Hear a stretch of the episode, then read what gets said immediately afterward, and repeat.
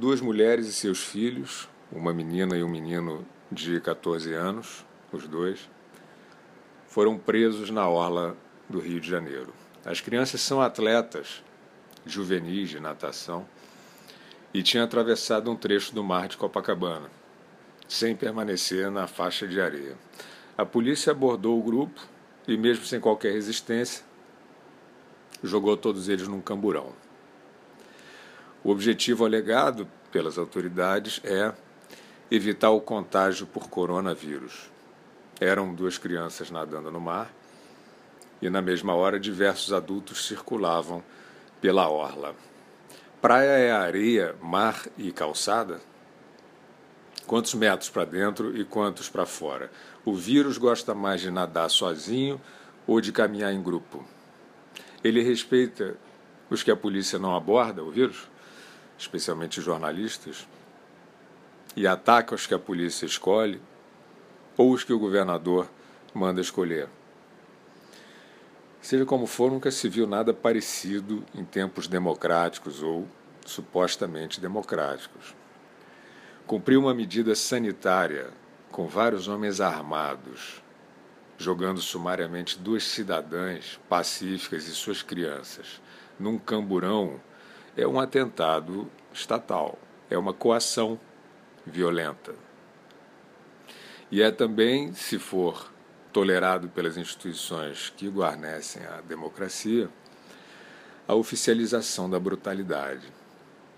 O escândalo de Copacabana, mais um da série que se espalha pelo território nacional de forma assustadora, saiu de graça para os agressores.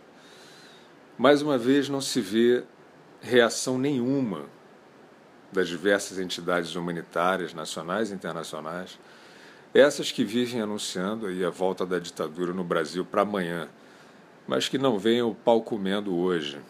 Ou melhor, fingem que não veem, escondidas e amordaçadas, ou voluntariamente né, amordaçadas, nas suas quarentenas VIP. Que vexame. A própria Organização Mundial da Saúde, matriz aí da recomendação de distanciamento social, já alertou que a medida não pode ser aplicada indiscriminadamente no planeta inteiro. As duas variáveis para relativizar o, o lockdown são claras.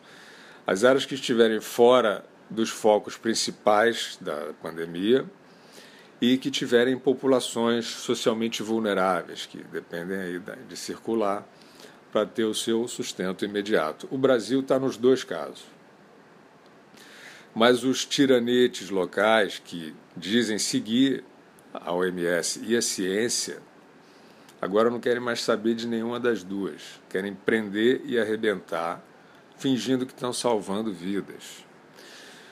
Tomando, tentando enganar o maior número possível de distraídos de amedrontados e de otários para impor a sua politicagem na marra. Os governadores do Rio e de São Paulo, por exemplo, assumiram seus cargos em 1 de janeiro de 2019, já agindo ostensivamente em função do seu fetiche presidencial e fizeram questão de não disfarçar. O Covid é só mais um aliado.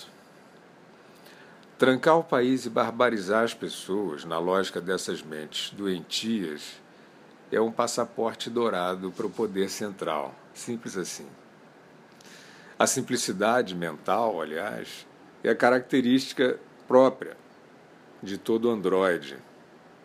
Jogar crianças em camburão, fingindo combater a epidemia, não é problema nenhum para eles. Mas devia ser para o resto da sociedade que parece mergulhada num surto de catatonia, hoje certamente mais amplo e mais perigoso que o do coronavírus. Governadores, prefeitos, autoridades locais em geral ameaçam todos os dias a população com a iminência do colapso hospitalar. Ninguém demonstra a curva de progressão epidêmica exata que vai esgotar no curto prazo os leitos proliferam pedidos por mais hospitais de campanha ao lado de hospitais ociosos. Já tem uma força-tarefa para apurar desvios e superfaturamento nas verbas emergenciais. Sim, os vermes estão entre nós.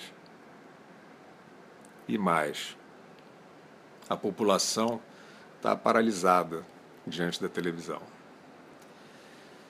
A OMS morde e assopra. Ela fez as ressalvas ao lockdown total, ao mesmo tempo em que solta alertas genéricos de que o pior da epidemia ainda está por vir. Tipo manchete valiosa aí para os Dórias, Witzels, Caiados, Barbalhos e os terroristas associados do pânico viral.